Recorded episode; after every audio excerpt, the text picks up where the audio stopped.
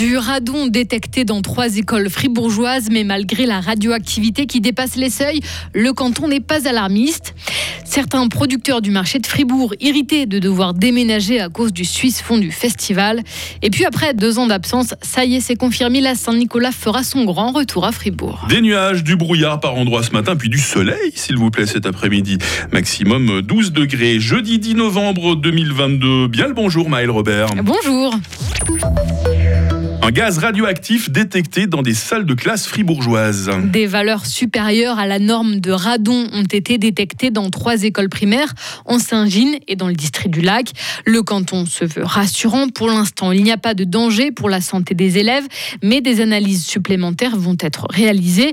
Mais comment ce gaz inodore se retrouve-t-il dans ces bâtiments? Réponse de Nicolas Ebischer, chimiste au service de l'environnement. Le radon dans les bâtiments dépend de plusieurs facteurs. Ça dépend déjà du sol. Il y a des sols qui sont beaucoup plus riches en uranium que, que d'autres. Par exemple, dans le Valais, dans le Jura, la problématique du radon est beaucoup plus importante que chez nous.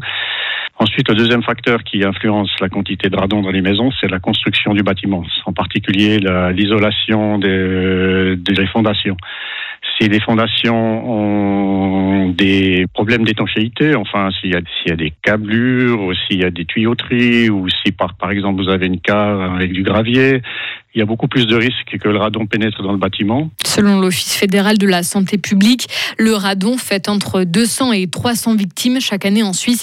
Il est la principale cause de cancer du poumon après le tabagisme. Elles sont des cas à part en matière d'impôts. Des personnes taxées non pas comme la plupart des citoyens sur leurs revenus, mais sur leur train de vie. Selon nos informations, 76 personnes étrangères riches bénéficient ainsi d'un forfait fiscal dans notre canton. C'est peu comparé au, canton de Vaud ou du Valais. Ça peut être des personnes qui viennent en Suisse, par exemple, passer leur retraite. Vous avez peut-être remarqué cette immense structure qui est en train d'être montée place Georges Piton à Fribourg. Une sorte de tente blanche, 16 mètres de haut, qui englobe le kiosque et plusieurs arbres. Elle accueillera la semaine prochaine le Suisse Fondu Festival, un festival qui fait donc déménager le marché du mercredi qui se tient habituellement place Piton. Les stands doivent s'installer un peu plus loin, rue de Romont, et ça, ça agace certains producteurs ou commerçants. C'est vraiment une première où on se voit imposer un déplacement sans en avoir discuté à l'avance. On préfère nettement la place Georges Piton parce que déjà l'accès ici est nettement plus compliqué. Et pour repartir à midi aussi, on, perd du temps. Après, on est tous un peu serrés les uns les autres. Ici, c'est plus euh, une boîte de sardines, tandis que sur Piton, c'est un petit circuit où c'est plus convivial. Pour moi, ça va parce que moi j'aime beaucoup ma place ici, à côté de Manor. Je suis très bien, très contente. Ici on a de la chance parce qu'on est sur le passage, mais je crois qu'il y a certains collègues qui sont sur la petite rue perpendiculaire qui sont nettement moins satisfaits. Il y en a d'autres qui se retrouvent en arrière aussi. C'est pas super pratique pour eux. Ça change un petit peu parce que les gens ne sont pas trop habitués à la rue du Roman. Donc du coup, ils sont un petit peu perdus. Et donc, côté vente, ça baissait un petit peu. Voilà pour ces témoignages de producteurs et commerçants du marché de Fribourg du mercredi.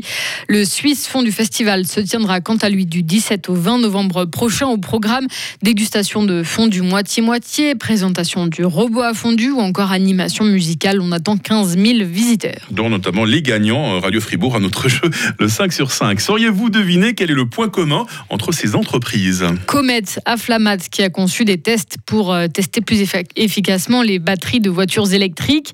Nuria à Fribourg qui a développé une thérapie cachée dans les jeux vidéo pour manger plus sainement. Et puis PMF System à Marly qui a planché sur un assistant digital de montage pour les ateliers protégés. Vous l'avez peut-être deviné, ces trois sociétés sont les gagnantes du prix à l'innovation du canton de Fribourg. La cérémonie de remise des prix a eu lieu hier soir. Elle est la première femme à se présenter dans la course au Conseil fédéral pour remplacer Simonetta Sommaruga. Evie Alemann se porte candidate. Ça fait plus de 20 ans que la conseillère d'État bernoise fait de la politique. Elle avait fait parler d'elle pour la première fois en 98 lors des élections au Grand Conseil bernois. À 19 ans, Evie Alemann était devenue la plus jeune députée cantonale de Suisse. Aux États-Unis, Maël, Joe Biden n'a pas attendu le résultat définitif des urnes pour célébrer une victoire sur les sondages. La vague rouge géante républicaine n'a pas eu lieu à dit le président américain. Les républicains sont bien placés pour prendre, mais de justesse, le contrôle de la Chambre des représentants. Du côté du Sénat, le camp démocrate a arraché aux républicains en Pennsylvanie le siège le plus disputé du scrutin, mais le suspense reste encore total quant à la majorité. Enfin, on revient dans le canton pour terminer avec cette bonne nouvelle. C'est confirmé, le Saint-Nicolas fera son grand retour à Fribourg les 3 et 4 décembre prochains. Après deux ans d'absence, on retrouvera les festivités traditionnelles. J'ai appris que Maël Robert avait été très sage tout au long de l'année. Hein. Ah, je crois que oui. Ne, baissez pas la garde, on n'est pas encore tout à fait le 3 décembre. Encore un mois, ouais, c'est ça. c'est souvent la dernière ligne droite qui est la plus dure. Hein. J'écoute vos conseils. Le retour de Maël Robert à 7h30 pour la suite du fil info sur Radio Fribourg. Retrouvez toute l'info sur frappe et frappe.ch.